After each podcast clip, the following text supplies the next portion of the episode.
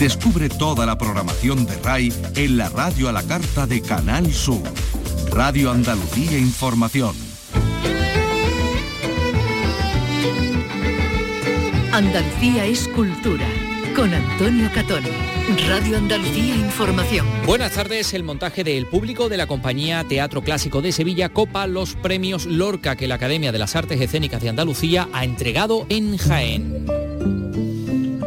Vicky Román, buenas tardes. Buenas tardes. La compañía que dirige Alfonso Zurro a la sazón, presidente de la Academia, se ha llevado seis, entre ellos mejor dirección y mejor adaptación, mejor intérprete masculino también. Atalaya de Ricardo Iniesta se lleva además del Lorca de Honor los de mejor espectáculo, mejor actriz, mejor iluminación y mejor música. Y la danza la ha copado el jienense de Vilches Mario Bermúdez, su espectáculo. Ahora les vamos a dar más detalles. Bueno, y hablando de teatro, estreno este fin de semana en el Lope de Vega de Sevilla de Orgía.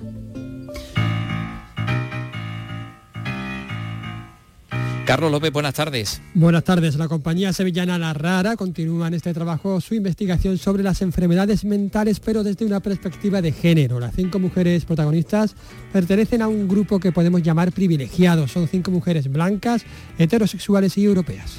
Hoy les vamos a mostrar además por la radio la exposición internacional Homo Faber, Maestros del Futuro, muestra de la artesanía de lujo itinerante con diálogo de artistas internacionales y andaluces, eh, muestra organizada por la Michelangelo Foundation que recala en el castillo de la Inquisición de Triana con algunas piezas fascinantes. Es un cáliz que realmente recoge como los colores del amanecer en el mar y se llama cáliz de agua precisamente por eso. Realmente una pieza magnífica, pero sobre todo lo interesante es la técnica, la técnica del artista de conseguir estos colores vivos, ¿no? Eh, empleando técnicas y tradiciones diferentes. No se la pierdan. En Jerez ha comenzado esta mañana el Festival Criatura, en el que 130 jóvenes daneses profundizan en el flamenco y en la cultura jerezana. Por otra parte, Tomatito, José de la Tomasa o Maite Martín participan en la Bienal de Flamenco de Málaga, que en su octava edición arranca el 27 de mayo. Y hablando de Tomatito. Esta es la versión que ha realizado de Suspiros de España y Portugal, podríamos añadir, para ambientar la sala donde Carlos I de España se casó con Isabel de Portugal. Es el tema de fondo de las nuevas audioguías interactivas del Real Alcázar de Sevilla. Eh, ¿Esto qué es, Vicky? Bueno, un nuevo sistema de los más modernos y completos de Europa y que permite conocer el monumento de manera virtual. Y añaden una banda sonora, como escuchamos, a la, a la visita en la que han participado algunos de los artistas andaluces más destacados, como Tomatito, Rocío Márquez o Chano Domínguez. Permite complementar la visita o prepararla con vídeo y recreaciones en 3D. La Asociación de la Prensa de Cádiz, entidad que impulsó la celebración del Congreso de la Lengua, celebra unas jornadas sobre el uso del español en los medios de comunicación. Y en Algeciras hoy la protagonista es Ana Suriñac, la fotógrafa protagonista de la segunda edición de Foto do Algeciras. Este encuentro sobre derechos humanos y fotografía documental. Comenzamos con la realización de Miguel Alba, al que le hemos puesto unas cuantas trampas y la producción de Ryan Gosto. Andalucía es cultura con Antonio Catoni. Y a las 3 y 3 minutos vamos a comenzar en Homo Faber.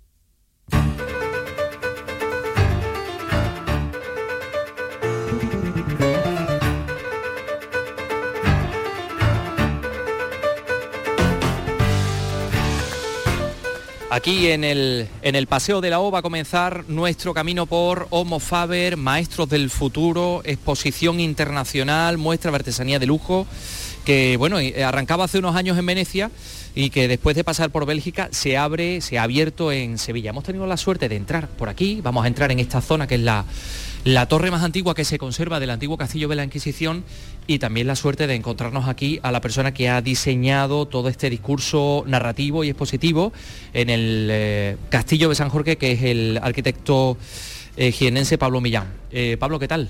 Hola, muy buenas, pues muy bien.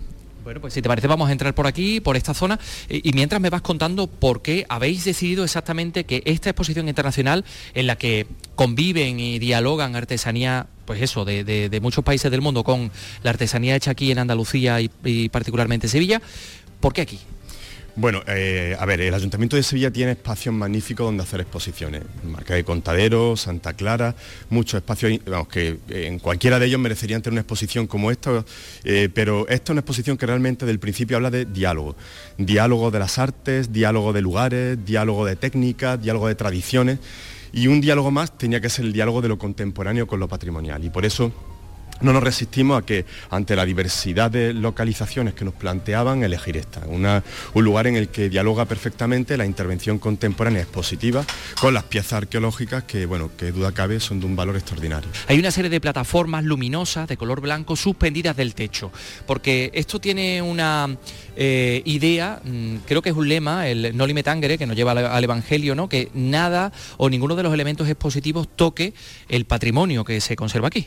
Bueno, eh, cuando llegamos aquí o decidimos que el sitio de la localización iba a ser aquí, eh, lo primero que nos recomendaron, o más que recomendaron, nos aconsejaron que los restos arqueológicos en ningún momento se viesen tocados por la exposición. Y efectivamente eso fue lo que nos llevó a ese lema del, eh, o ese objeto de proyecto, objetivo del proyecto del Noli Metangre. Hay una exposición magnífica que no sé si conoce, que es la exposición en la que está en la térmica de Roma, en la que ya hace ya algunos años se, se acuñó este término para hacer una realidad expositiva en contextos patrimoniales. Entonces, por así decir, que no hemos traído desde Roma este concepto y por eso todas las plataformas están suspendidas, es decir, en ningún momento eh, ninguna pieza toca el yacimiento y durante el proceso expositivo, el proceso de montaje, en ningún momento, ninguna intervención ha tocado los restos. Bueno, vamos a ir adelantándonos. Aquí hay piezas de barro, aquí hay piezas de modelado, de imaginaría sacra, por ejemplo, un, un sayón, el busto de una dolorosa, copa eh, que parece un cáliz eh, de un color azul, de azul a morado. Exactamente ante qué pieza nos encontramos. Bueno, pues si tú me preguntaras ahora mismo qué,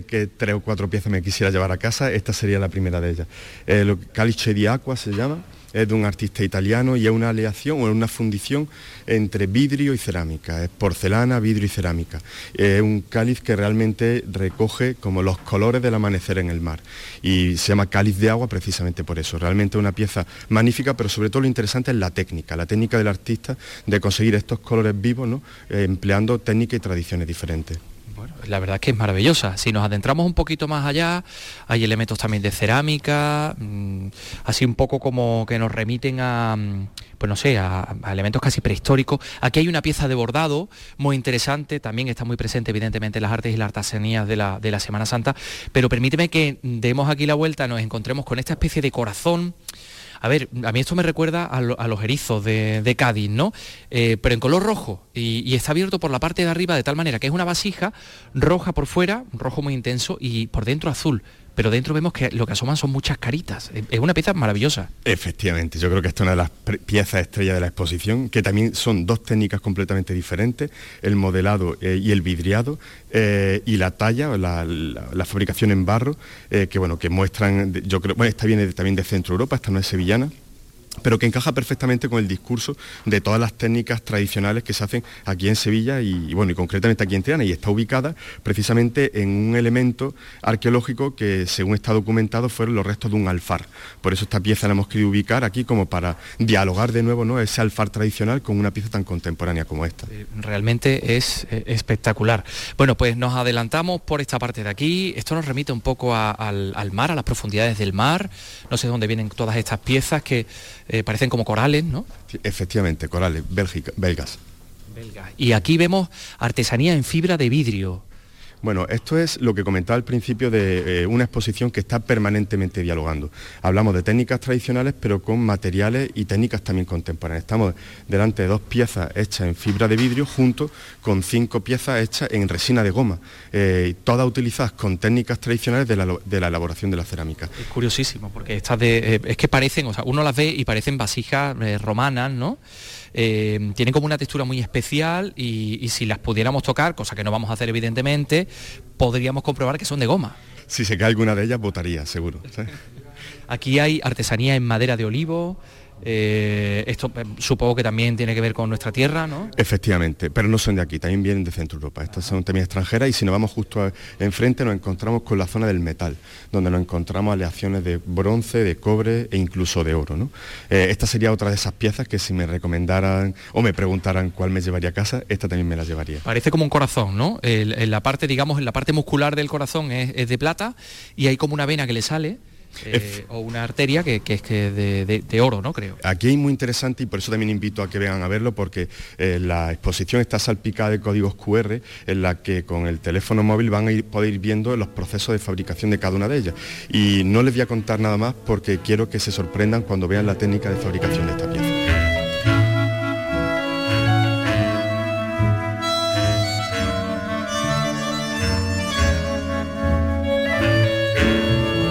Bueno, pues mira, vamos a adelantarnos un poquito porque creo que está aquí Ramón Vergara, que es el, digamos, la contraparte española de la de, Michelangelo Foundation, que es la que ha organizado todo esto y que lleva esta exposición Homo Faber que llega aquí a Sevilla. Bueno, eh, ¿qué nos puedes contar? ¿Cuál es el, resultado? ¿No? ¿Estáis satisfechos? El, buenos días, el resultado es fantástico, sobre todo haber trabajado con los maestros artesanos del arte sacro. Muchos no son del arte sacro, pero la mayoría de ellos sí. Y el ejercicio al que se les ha retado nos va a sorprender con creces. ¿Cómo habéis eh, llevado a cabo la selección de todas estas piezas? De las de aquí, de las que provienen de Sevilla y Andalucía y de las que vienen de otros países. Bueno, nosotros desde una asociación que se llama Contemporánea de Artes y Oficios venimos trabajando con la Fundación Michelangelo desde hace cuatro años aproximadamente. Hemos realizado una guía que se llama España Artesana con la colaboración del Ministerio de Cultura y dentro de nuestros artesanos de que tenemos en la guía eh, hemos hecho una selección y hemos comenzado a trabajar con ellos. Aquí nos acercamos, Ramón, por cierto, a una de las piezas, también es otra pieza icónica, esta pieza de cerámica. A mí también me recuerda un corazón, ¿no? Pero mm, eh, hay muchos matices de, malvas, de morados y de azules. Eh, realmente es una, es una maravilla. ¿Qué nos puedes contar de ella? ¿Dónde viene? Digamos que es la pieza icónica, viene de Bélgica, a Marie Laureis, que es la autora, es una pieza de cerámica y la verdad es que eh, lo interesante es verla, ¿no? Te estamos contando, pero es la pieza icónica de la exposición y es una nube, hay gente que dice que es un mar, o un cuerpo sin hueso, ¿no? Boneless se llama. Sí, sí, no, no, si podíamos pensar en un cefalópodo o algo así, no, no sabemos exactamente qué es, ¿no? Pero es muy interesante ver cómo eh, la luz, que por cierto está muy bien iluminada, va incidiendo en todas las partes de la, pieza, ¿no? Bueno, pues vamos a seguir por aquí porque aquí nos encontramos algunas piezas de artesanía sevillana. Eh, aquí hay unos chicos que se llaman Santa Conserva, hacen las famosas flores de talco que vemos en las iglesias, ellos lo han hecho con versión contemporánea. Piezas de talla, esto parece como si hubiera caído una gota en un mar de madera de cedro, ¿no? la idea del artista que es Francisco Verdugo, uno de los grandes maestros tallistas de la Semana Santa, andaluza y española, ha diseñado una gota que cae en el agua y salpica. Desde luego es una pieza interesante, ¿no? con un toque contemporáneo indiscutible. Aquí está la pieza de Paquili, esa recreación de una baldosa veneciana. Aquí vemos una, una, pieza que nos lleva evidentemente a hablar de la Semana Santa de Sevilla porque es una vela rizada, Cerería El Salvador, pero el diseño es de Leandro Cano. El gran taller, Cerería El Salvador, ¿no? emblema de nuestra ciudad y con el diseño de Leandro Cano han diseñado una pieza maravillosa que ya digo que no dejará de sorprender a todos los que la vean. Oye, mira, eh, mientras, Ramón, mientras vamos caminando por aquí, tenemos que decir que evidentemente estamos bajo el mercado de Triana. Eh, podríamos pensar que una exposición de artesanía de lujo debajo de un mercado, esto nos puede llevar un poco aquí a mezclas de olores, pero aquí es que huele estupendamente, Pablo. Eh, esto, mm, ¿por qué huele tan bien? Es que he visto que hay como una especie de difusores por aquí debajo de las plataformas. ¿Cómo habéis conseguido, bueno, pues separar un poco los espacios, ¿no? Bueno, pues esto realmente ha sido una cosa muy interesante que ha venido un perfumista y a partir del olor que había en el espacio, por así decir, se podría decir que lo ha alineado, es decir, ha utilizado el olor que había y eh, introduciendo una serie de elementos cambia drásticamente el olor, con olor a, madera, a cedro, de manera que cuando vengan a la experiencia de la exposición, no solamente van a tener una experiencia de todos los sentidos, incluido este, el del olfato, evidentemente. Maravilloso. Bueno, pues eh, vamos a adentrarnos por aquí, que hay piezas de eh, hay piezas de ubrique, de la piel de ubrique. José Luis Bazán, otro de los grandes maestros, nos ha diseñado una pieza de piel hecha en cuero y es una lámpara. Es una lámpara que conforma con una forma orgánica, parece una cebolla y es verdad, una cebolla de, de, tiras de cuero, ¿no? Colgada, colgada al revés, sí. La verdad es que es un buen trabajo de José Luis y, y aquí está, entre otras piezas, también con otros maestros de Andalucía. Tito, cerámica de Tito, de, de Úbeda. Juan Pablo, concretamente, ¿no? de la saga de los Titos, eh, una pieza que se llama Sueño Lorquiano. muy parece, Sí, sí, sí, porque además es que parece como una especie de, capirote, ahora que, estamos cerca de la Semana Santa, alineado con algunos elementos, bueno, con flores, con, serpientes, con tal. Elementos orgánicos. Pero oye, aquí también hay una cerámica, esta sí es sevillana, Ibarra, ¿no? Concha Ibarra, una de nuestras eh, artistas, ¿no? Pintora, ceramista sevillana y ha recreado, ha hecho una instalación fantástica con sus piezas, con sus toques de vidrio que compra en mercadillos y las, eh, las inserta en su, en su obra de cerámica. Y, esta también es, curiosísima, porque estamos hablando de porcelana. Eh, les voy a explicar cómo es, para que ustedes la puedan ver a través de la radio. Es una red, una red como si la hubieran sacado del mar y hubieran pues pescado muchos cangrejos, ¿no? Los cangrejos se van eh, escapando uno tras otro, están anudados y acaban abajo en una montaña de, cangrejitos sobre, mm, sobre una especie de playa de polvo de porcelana. ¿Esto de dónde viene? La artista Yukiko Kitahara, mm, sevillana, porque ya es sevillana, eh, viene de Helves. Ellos tienen allí, bueno, pues eh, la ribera del río y piensan mucho en lo que ocurre en el mar. Digamos que es una historia donde un pescador ha recogido cangrejos de la orilla del Guadalquivir y se están cayendo, pero todos los cangrejos caen desde una, una tira roja hay una historia en Japón donde dicen que, todo, que una tira roja nos va uniendo unos a los otros, a todas las personas y a todos los seres vivos hasta, desde que nacemos hasta el final de nuestros días. Eh, bueno, pues aquí ya nos adentraríamos en la parte final de la exposición de, este, de Homo Faber con piezas de bordado, una especie de centro de mesa, ¿no? De, bordado. Eh, esto es una pieza modelada enorme, parece una casita de estas casitas de madera, ¿no? Sí, es la pieza de Mateo Pachela, otro internacional afincado en Sevilla, italiano, milanés, y ese ebanista nos ha presentado una pieza que es bastante interesante, ¿no? Potente, contundente y con color. Y en esta zona final, eh, Pablo, te tengo que, eh, digamos, felicitar por toda la instalación museológica o museográfica, mejor dicho, ¿no? Porque aquí nos encontramos como tres ventanas, eh, nos las encontramos aquí, nos las encontramos a lo largo del recorrido en muchos otros puntos. La verdad que ha tenido que ser costoso pues pensar este mercado de otra manera. ¿no? La verdad es que ha sido un reto y ha sido un reto en el que evidentemente aquí hay un equipo extraordinario detrás, encabezado por el ayuntamiento que ha dado una confianza plena en este equipo que lo ha, montado y luego toda una serie de personas que en ningún momento, o sea, eh, desde que empezó el, momento, eh, el proyecto no he encontrado un solo no en esta exposición. Y eso pues, realmente para un técnico que se dedica a intervenir en patrimonio, eso créeme que es una satisfacción y ahora cuando ya lo ves todo montado, no puedes creerte que esto realmente se haya ejecutado en el plazo que se ha ejecutado y que esté de esta manera. Eh, bueno, una exposición que se llama Maestros del Futuro, que se expone aquí. ¿Hasta cuándo, por cierto? en principio, desde el 22 de marzo y es prorrogable. Probablemente tengamos la exposición a final del mes de mayo e incluso junio. La idea es prorrogarla. Bueno, que no deja de tener su aquel, digo yo, que una exposición sobre la libertad creativa tenga como escenario este lugar donde la libertad precisamente estaba en entredicho, ¿no? Porque estamos hablando del castillo de la Inquisición. Bueno, este desde el siglo XV hasta el siglo XVIII fue el castillo de la Inquisición, realmente un lugar oscuro, fue prisión.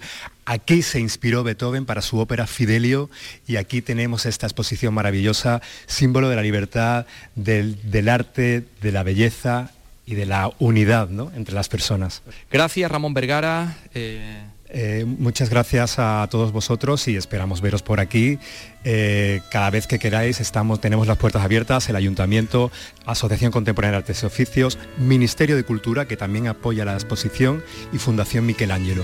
Que es el curator, el asistente de, bueno, de la comisaría de, Jean Blanchard, que es el, eh, bueno, pues la persona, el, comisario ¿no? de, esta, de esta exposición. Por supuesto también gracias a, Pablo Millán, el arquitecto, diseñador y el responsable de todo este discurso. Gracias Pablo, enhorabuena. Muchísimas gracias a vosotros y por aquí nos, vemos.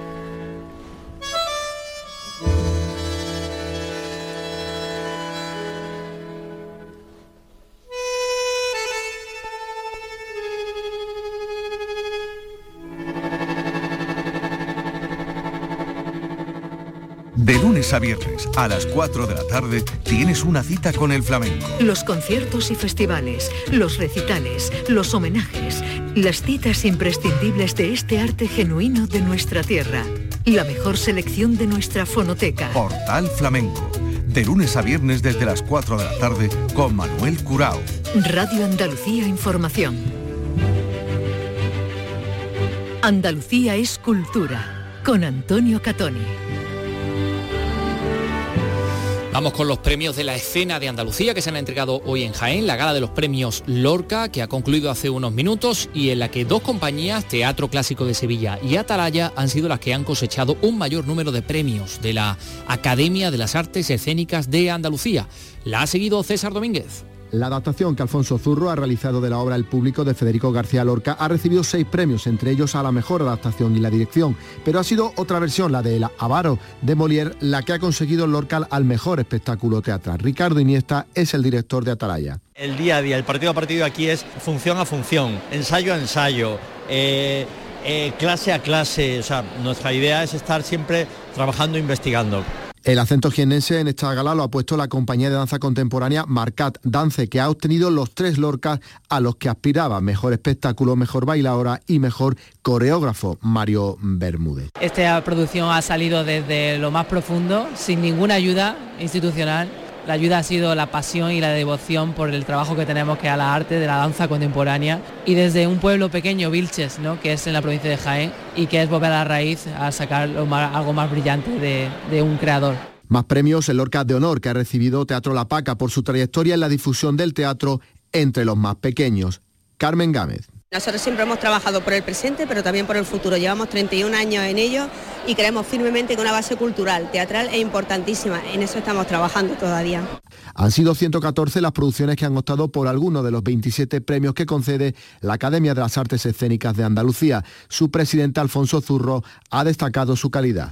Estamos muy vivos y tenemos que ser reivindicativos nosotros mismos de lo que hacemos y de las calidades que se proponen desde Andalucía porque desgraciadamente nuestros políticos no, no nos reconocen muchas veces estos trabajos, prácticamente nos tienen abandonado. Eh, desde la academia lo, que, lo primero que reivindicamos es eh, lo que hacemos desde aquí. A pesar de este esfuerzo, los teatros aún no han alcanzado los niveles de asistencia prepandemia.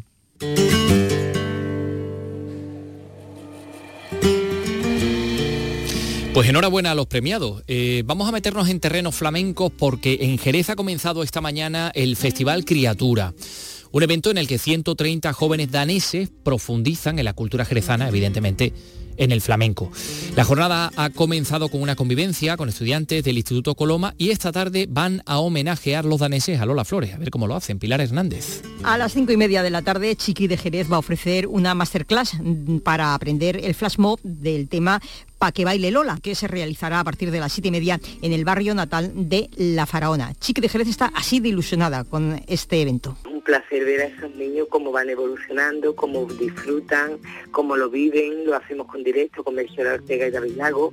Es alucinante, yo soy la primera que disfruto. Criatura, cuya alma mater es Christine Hasbrut, se ha convertido en una experiencia inolvidable para los jóvenes daneses que nos visitan. Y una vez que un joven ha estado aquí, eso lo hemos visto durante los años, ¿no? Tú ves en Dinamarca de repente niños daneses bailando por bulería en el supermercado local de Dinamarca. Es muy fuerte. Eso es algo que, queda para siempre. Entre esta coral danesa nos hemos encontrado con Alba, una joven de padre español que nos ha explicado lo que supone este festival Criatura. Vamos a contar una canción que se llama Volvisen, que es danesa. Le hemos metido guitarras y cosas así para que podamos como comunicar con esto, porque nosotros no sabemos flamenco, pero tenemos una lengua común, la música. Como broche final se va a realizar una convivencia en la Peña de la Bulería con actuaciones de grandes talentos del flamenco de Jerez.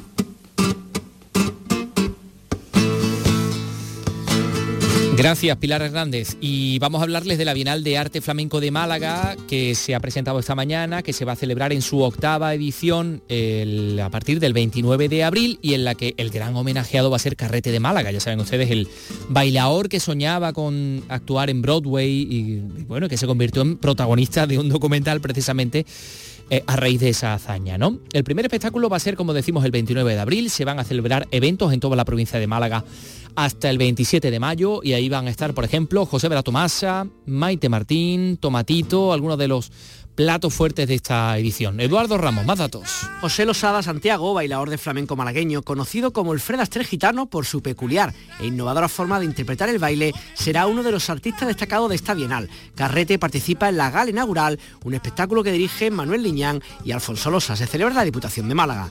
Nani Soriano es la directora de la Bienal de Arte Flamenco de Málaga. Muy, muy merecido, porque no se sabe lo que Carrete ha influido en muchas generaciones de bailadores en España. Es decir, era punto de inflexión, era eh, eh, el tablao de Torremolinos, donde los grandes iban a verlo y van a apuntar, ¿eh? Eso hay que decirlo. Las actuaciones de Maite Martín o Rocío Bazán, un encuentro de José de la Tomasa con Virginia Gámez, un espectáculo homenaje a Bernarda de Utrera o la actuación de Tomatito, otro de los protagonistas en esta edición flamenca malagueña.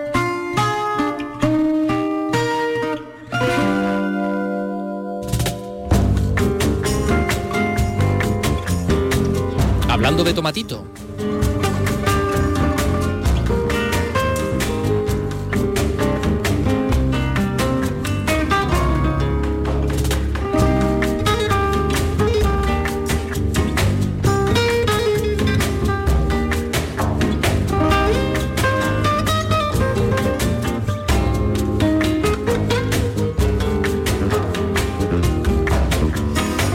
Tomatito, tan peculiar de Suspiros de España que eh, Tomatito realizaba y que eh, tiene por título Suspiros de Isabel. Bueno, porque la ha realizado es profeso para ambientar una de las salas del Real Alcázar de Sevilla con motivo de la edición de las nuevas audioguías, en concreto la sala donde contrajeron matrimonio Carlos I con Isabel de Portugal, por aquello del juego de Suspiros y España, de, de Suspiros de España y Portugal. El Real Alcázar de Sevilla, como decimos, cuenta con este nuevo sistema de audioguías que está considerado como uno de los más modernos y completos de Europa, que permiten conocer el monumento de manera virtual, que añaden esta banda sonora, Tomatito, pero bueno, además Rocío Márquez, Chano Domínguez y otros muchos de nuestra música. Y estamos hablando de audioguías interactivas que se pueden utilizar desde un dispositivo que te ponen, que te dan, o bien que te las puedes bajar tú incluso antes de realizar la visita. ¿no? Hablábamos con los responsables, los que han desarrollado todo esto en el Alcázar. Estamos en la entrada del Alcázar, junto al lugar donde se entregan las audioguías. Llevan muy poquito tiempo eh, funcionando, pero el éxito es absoluto. Gracias a estas audioguías podemos hacer muchas cosas, entre otras cosas, pues, qué sé yo, viajar de un, de un punto, de un piso a otro sin necesidad de movernos físicamente. Es realmente fascinante y nos va a, a contar José Luis Ruiz Pérez de la empresa Artimas, que han desarrollado esta tecnología. Eh, bueno, mm, eh, ¿Cómo nos podrías explicar de la forma más sencilla cuáles son las principales aplicaciones? Buenos días y gracias por estar aquí con nosotros, ayudándonos a presentar esta aplicación. Lo que nosotros hemos hecho ha sido, bueno, está un poco, quizá puede parecer un poco exagerado, pero en estos momentos esta aplicación es la más innovadora que hay en el mercado, pero a nivel mundial. Luego os enseñaré, esta es este es el dispositivo que tienen en Versalles, que luego lo podéis ver, y este es el que tenemos nosotros, el que hemos hecho nosotros. ¿Qué tiene esta aplicación de singular? Tiene toda la tecnología que puede soportar un teléfono móvil en estos momentos. Es decir, tiene una locución, en este caso es en 10 idiomas la locución, español, inglés, francés, portugués, chino, coreano, hasta 10 idiomas. También signoguía, el idioma para eh, sordos y mudos. ¿no? Luego tiene, además de la locución, tenemos una banda sonora que hemos completado con grandes artistas de la música flamenca sobre todo, ¿no? Es decir, están Tomatito, Gerardo Núñez, Raimundo Amador, Chano Domínguez, todos interpretando música que en algunos casos tiene una historia dentro del Alcázar, ¿no? Pues la boda de Carlos con Isabel en el siglo XVI, etcétera, etcétera, ¿no?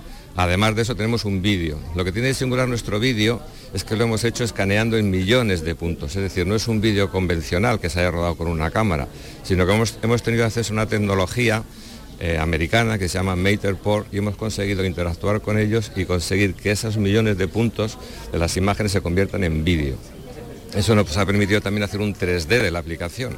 Es decir, tenemos una locución, tenemos una música, tenemos un vídeo y tenemos el 3D, lo que nos permite que los que se descargan la aplicación puedan hacer una visita siendo ellos los guías de la visita. Es decir, pueden decidir qué quieren hacer, dónde lo quieren visitar, cómo se desplazan de un sitio a otro. Y eso es realmente innovador. Lo digo porque no hace muchos meses estuve en Versalles ya os he enseñado, Versalles tiene 15 millones de visitantes al año, nosotros tenemos aquí 2.200.000 y podéis ver la diferencia que existe entre una aplicación y otra.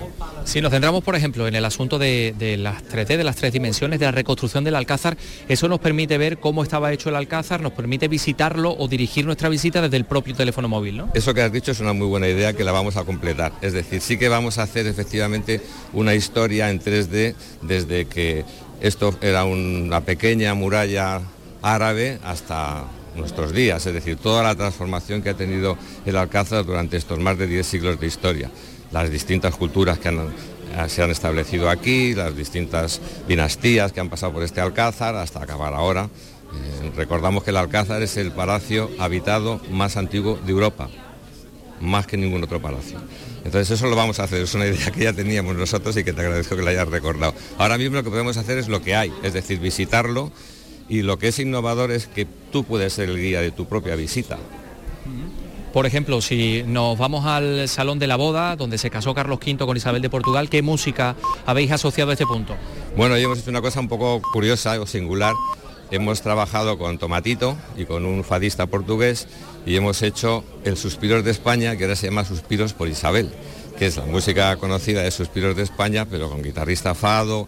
Entonces hemos hecho ahí una, digamos, una creación nueva, suponiendo que eso podría haber sido una música que se hizo a principios del siglo XX, pero para una boda que se celebró en el siglo XVI. Para uno de los espacios más impresionantes como es el Salón de Embajadores que, habéis elegido.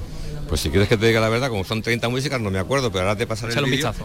ahora te pasaré el vídeo y ahí podéis enseñar a los espectadores todas las músicas que ya te he dicho, está está Chano Domínguez, está Jorge Pardo, está Gerardo Núñez, está Rocío Márquez, todo eso interpretando música de Albeni, de Tárrega, las grandes músicas que en algún momento han sonado aquí en el Alcázar.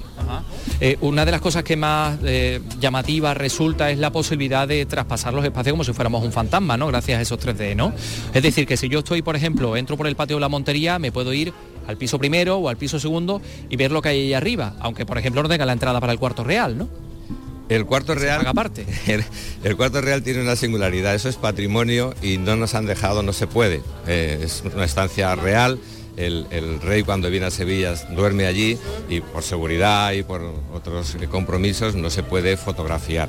Sí que tenemos una locución, pero sí puedes subir efectivamente al cuarto donde está el cuarto alto y puedes bajar donde están los baños, los baños de María Padilla, sin solución de continuidad, es decir, todo en uno.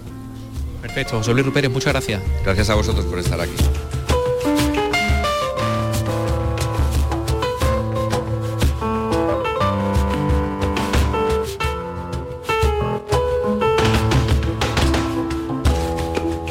Isabel Rodríguez, la directora del Real Alcázar de Sevilla. ¿Qué tal? Muy buenas tardes. Buenas tardes. ¿Cómo valora usted una iniciativa de, este tipo que va a permitir a la gente bueno, pues conocer mejor el Alcázar? Bueno, yo creo que el Real Alcázar pone al servicio de los visitantes. Opcionalmente, pues pone eh, el conocimiento del Alcázar en mayor profundidad y a través de una, de una forma mm, audiovisual en distintos idiomas, que son, son bastantes idiomas, y, también permite una serie de reconstrucciones de espacios con los datos que tenemos hasta ahora. Bueno, yo creo que es un paso más en la mejora de los servicios que el Alcázar ofrece a sus visitantes.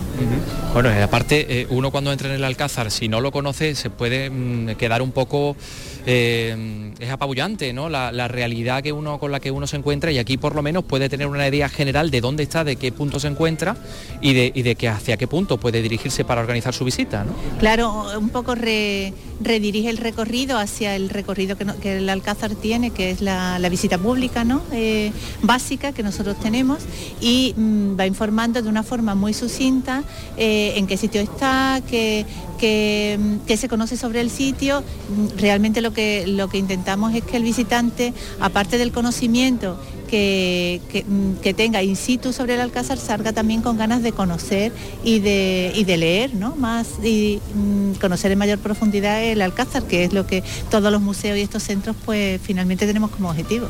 O sea que eh, a partir de ahora, cuando algún visitante internacional le haga la típica pregunta recurrente de dónde se grabó Juego de Tronos, usted se puede desquitar y decir, mírelo usted en la guía. Exactamente, porque recogemos por un lado no solo los datos históricos, sino también algunos datos contemporáneos que están formando ya parte de nuestra historia, porque como sabéis el Alcázar pues eh, viene, viene trabajando eh, y creando un eh, unas visitas especializadas para, los, para algunos visitantes en algunos momentos de, toda la, de todo el año, ¿no? Lo que lo ponemos en carga, que es, pues bueno, qué películas se han grabado en el Alcázar y que llamamos el Alcázar de Cine para un conocimiento de primera mano, en este caso, de mm, las veces que el Alcázar ha sido escenario para, para el cine, que han sido muchas. Isabel Rodríguez, muchas gracias. Gracias a vosotros.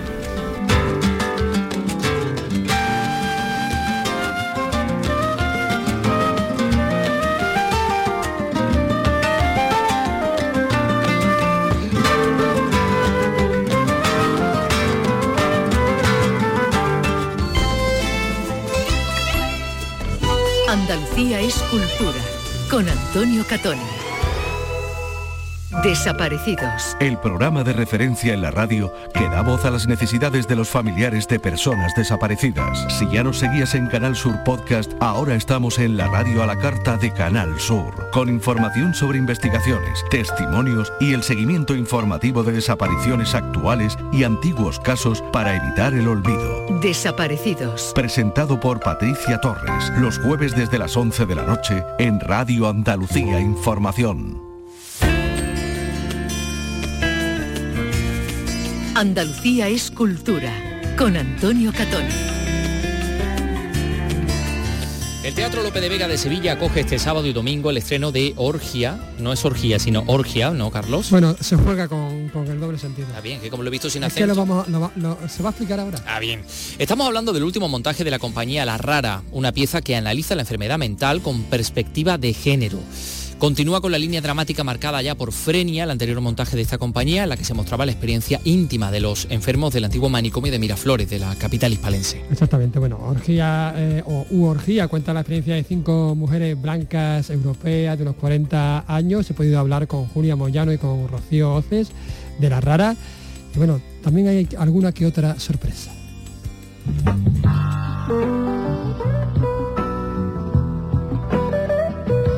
Pues como una pequeña bolita que empuja a otra y esta cae por un canalillo. que a su vez empuja una palanca que tira una pequeña pieza de dominó. que a su vez tira otra y otra y otra para derribar todo el frágil. Pero hermoso equilibrio de las cientos de miles de piezas que la rodeaban. Dejándolo todo esparcido, tirado por los suelos. Así empezó a cambiar la vida.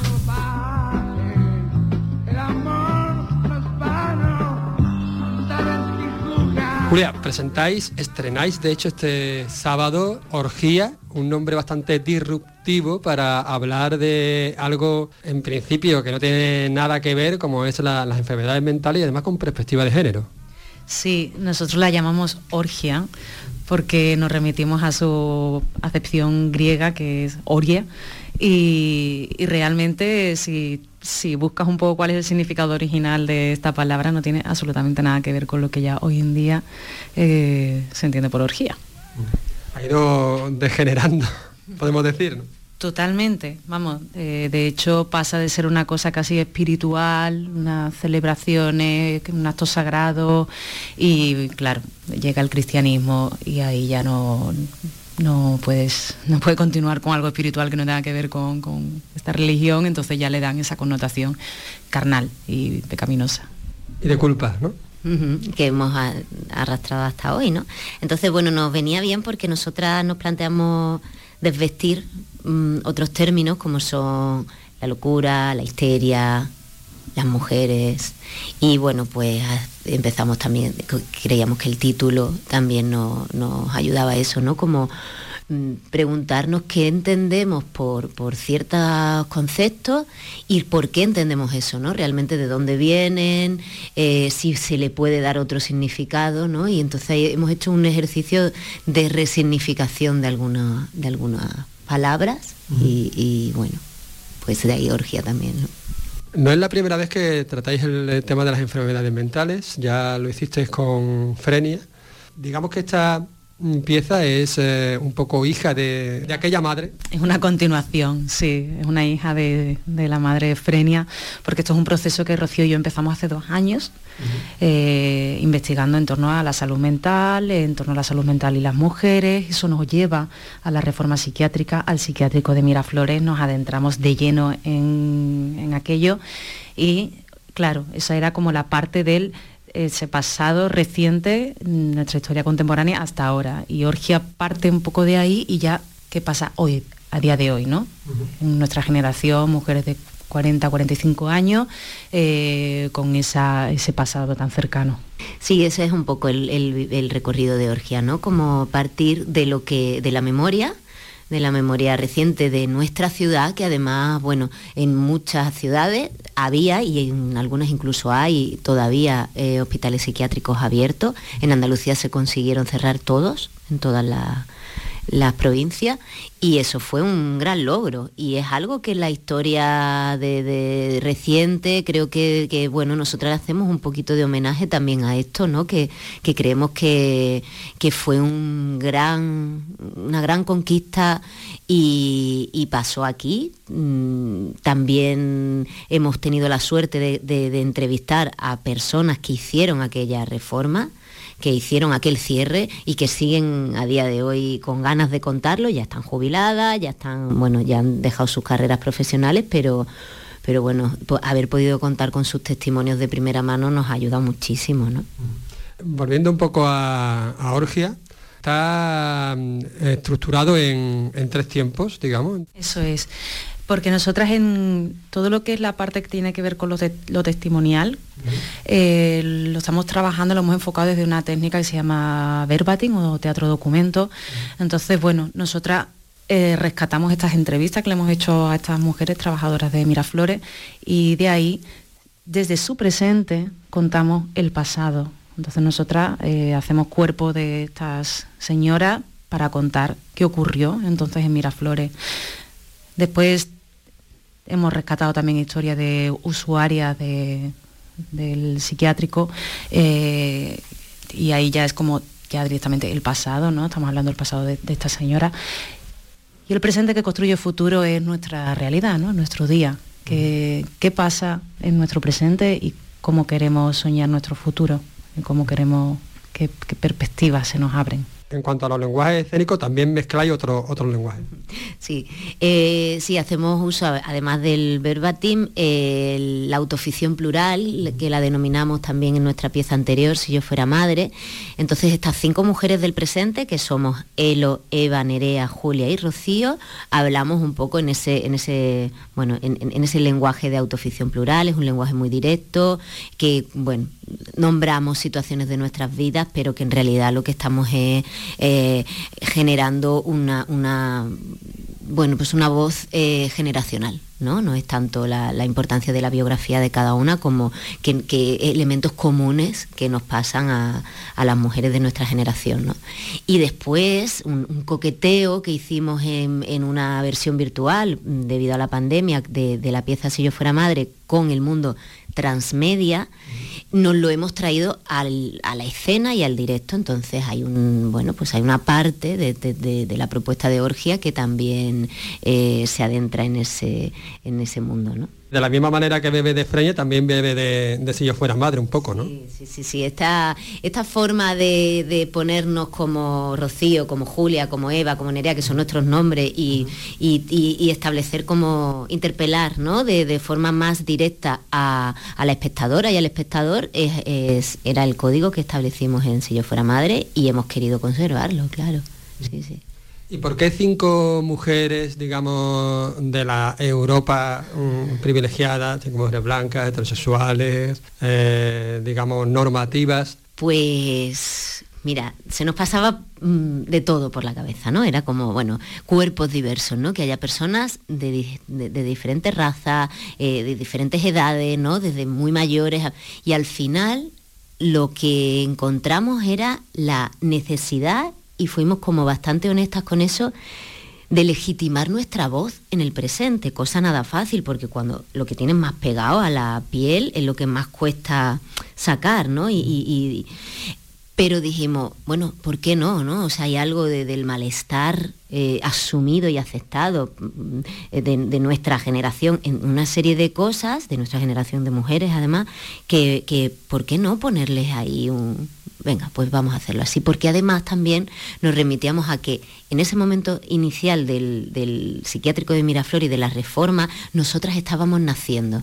Entonces había una hipótesis, ¿no? Así como intuitiva de mm, algo conecta ese momento con este. En aquel momento hubo una transformación bastante radical y ahora necesitamos que haya la salud mental ha cogido ahí como un primer puesto en, intereses, pero ¿qué va, ¿qué va a pasar con esto? ¿no? O sea, que sí, que está ahí, sabemos que ha aflorado, pero eh, eh, eh, es esta cosa de, ¿será el momento de verdad desde un punto de inflexión? También en, la salud mental, además, a un nivel más general, no solo la, salud mental más grave, sino la salud mental de todas, ¿no? La salud mental cotidiana también se gana en sinceridad, ¿no? Pues mira, ese ha sido, ese ha sido uno de, los pistoletazos de salida de tanto de Frenia como de Orgia, la salud mental en lo cotidiano. Porque de alguna manera cuando tienes cualquier otro tipo de mm, patología física o que tenga que ver más con una cuestión interna del organismo y que no esté tan asociado a lo emocional, a la mente, a lo que tenga que ver con el estrés, se, se se interpreta eh, tanto a nivel personal como a nivel social de otra manera, pero en el momento en el que tu día a día te va colocando en lugares de, bueno, de desesperación, de tristezas, de angustias, de ansiedades, bueno, parece que tienes que tener un cajoncito en la mesita de noche, la que te levantas todos los días y eso lo metes ahí y ya cuando llega el final del día te vuelves a acostar, vuelves a sacar, ¿no? nuestra sociedad no está preparada para eh, aceptar que estamos conviviendo con una serie de malestares que, que nos vienen de fuera y los acogemos nosotros y los estamos asumiendo como una normalidad. Entonces, esa normalidad es lo que nos llama soberanamente la atención porque mm, es como, bueno, es como si tienes cinco piedras en el zapato y asumes como que es normal tener que caminar con cinco piedras en el zapato. Te duele, sí, pero te aguanta porque es lo normal, ¿no? Pues un poco eso, y eso ha sido como el, motor muy fuerte que teníamos dentro de decir, ostras, hay que, hay que hablar de esto. Vamos a hablar de esto, no podemos estar así. Hay que hablar de una normalidad que nos enferma. Ahí está, ¿Qué es esa normalidad? No fastidien, ¿no? Y además, muy importante, que es de todas, ¿no? Porque hay algo de colectivizar el malestar y politizarlo, ¿no? Que es importante, porque de pronto es como... Eh, no es el problema de Julia, no es el problema de Rocío, no es el problema de Eva, te das cuenta que hay unos elementos comunes que, es, que estamos compartiendo la mayoría. ¿Y qué está pasando? Pues que la gente lo guarda en el cajoncito, se toma una pastillita por la mañana para seguir con la vida y cada uno... Entonces, claro, ahí, hay algo que vemos que a nivel social y estructural eh, está generando mucha, bueno, una sociedad mm, mm, en ese sentido como muy muy, muy acostumbrándose mucho ¿no? a ese malestar.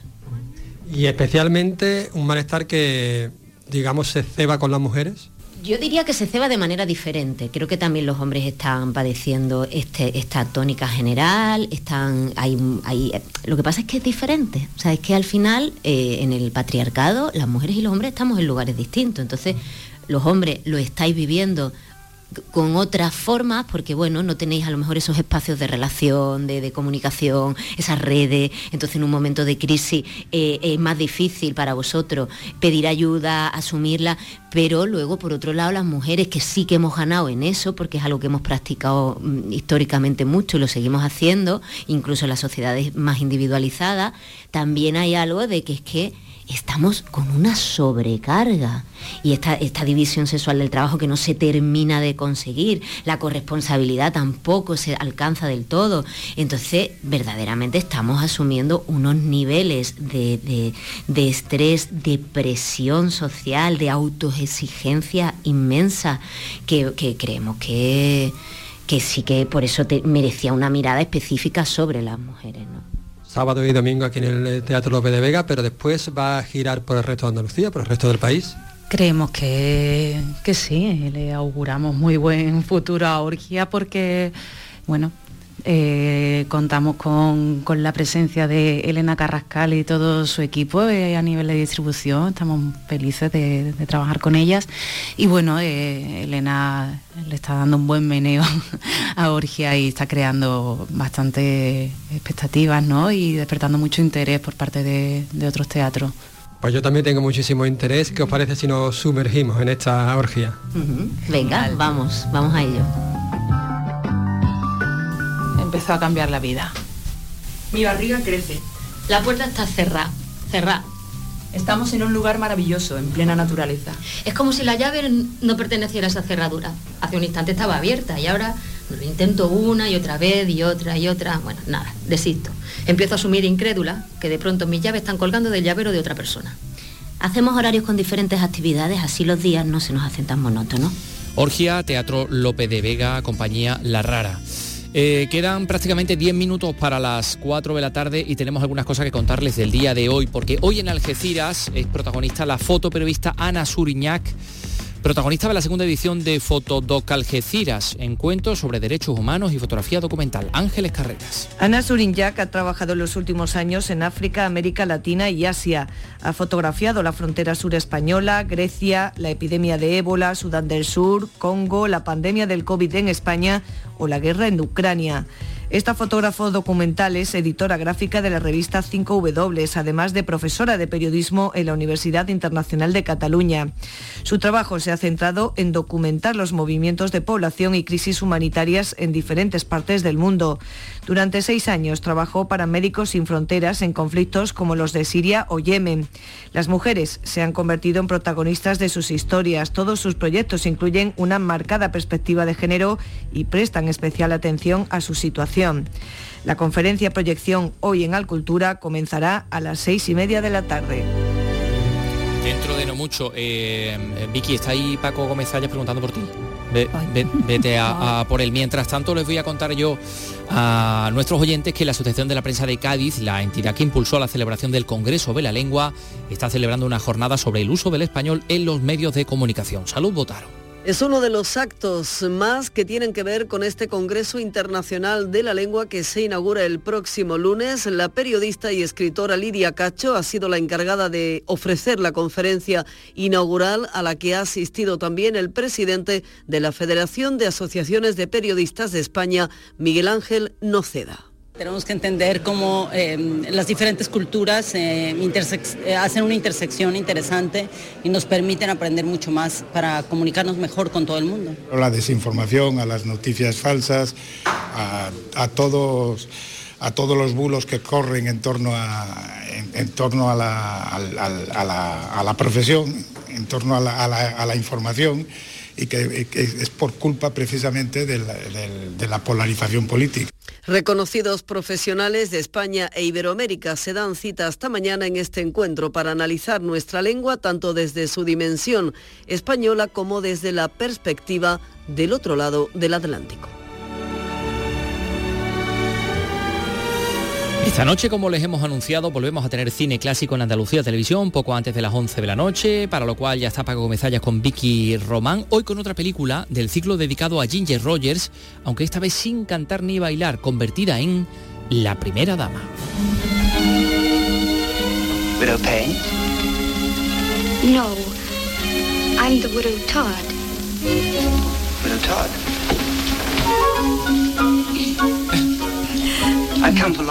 Bueno, ahí está David Niven, ahí está Ginger Rogers que no baila en esta. Sí, eso iba yo a decir porque... porque... está Paco. Hola, buenas tardes. Porque digo, eso tiene mucha musiquita y es con Ginger Rogers, digo, pues no, no, esta no Pero yo buscaba algo que sobrara musiquita también para despistar.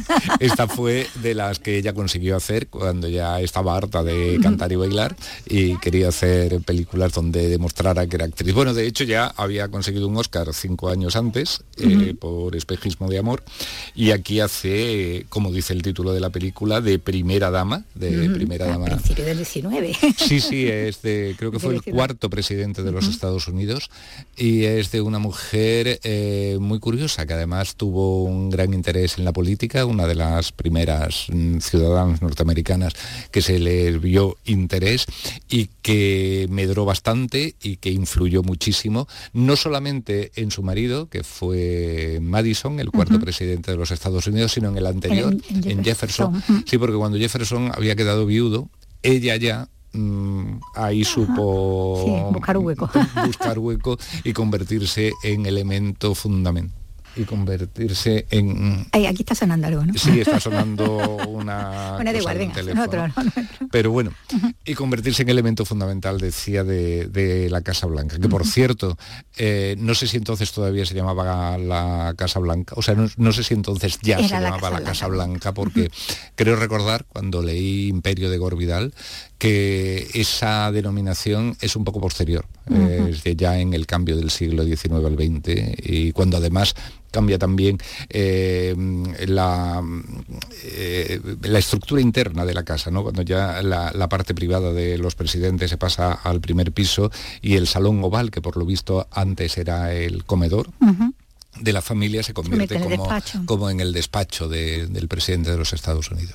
Como decimos, bueno, este es un melodrama entre sí, finales del 18, principios de, del 19, y, tiene ese contexto político, ¿no? Porque están ahí... Sí, además es muy curioso porque, mm, bueno, los Estados Unidos surgen de, la llamada guerra de las 13 colonias, los, los Estados Unidos eh, nacen con la declaración de independencia respecto a, Inglaterra o respecto, si queremos, a Gran Bretaña o como lo queramos decir, pero mm, lo que casi nadie se acuerda es que después no fue todo mm, unas relaciones más o menos distantes o pacíficas, sino que de vez en cuando hubo algún conflicto.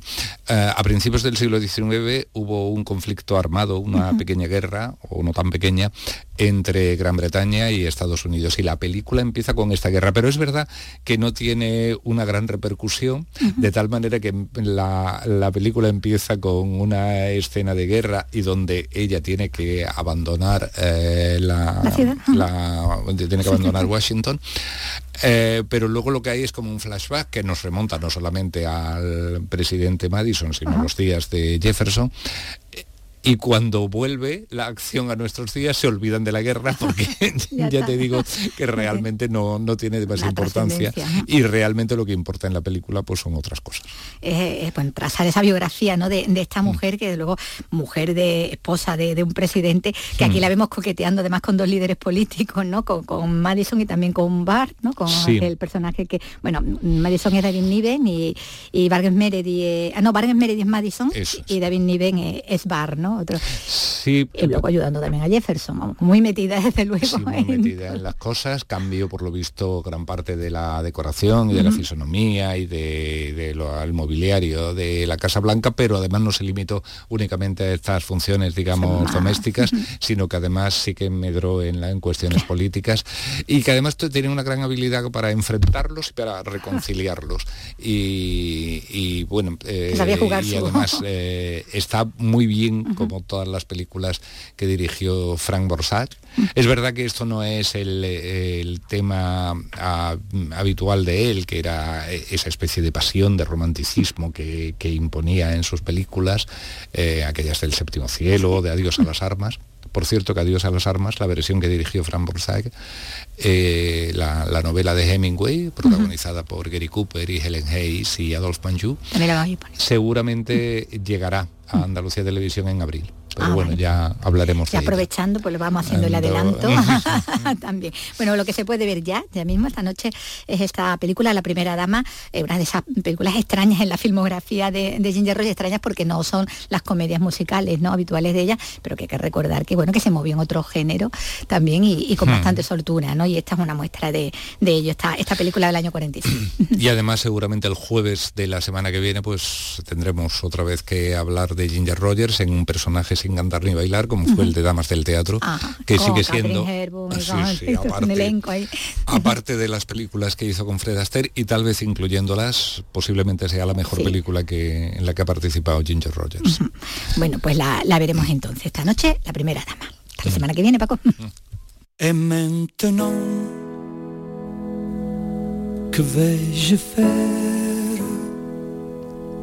de tout ce temps será Hoy habría cumplido 77 años Franco Battiato.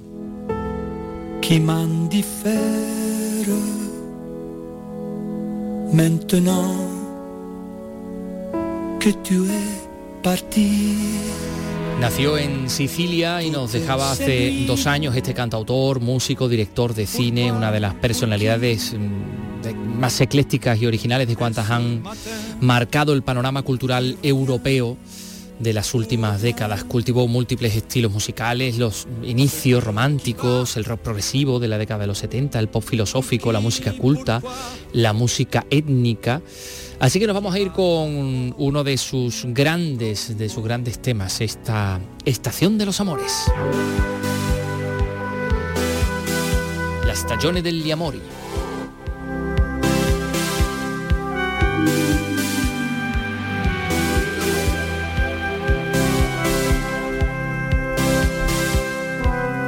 La estación de los amores viene y va y los deseos no envejecen a pesar de la edad. Bueno, pues regresaremos mañana a las 3 de la tarde en Andalucía Escultura. Hasta mañana, Vicky y Carlos. Adiós. Que no volverá, no regresará más. La estación de los amores viene y va y llegará sin avisar. Ya verás, te sorprenderá. Tuvimos tantas ocasiones perdiéndolas. No las llores más, no las llores hoy más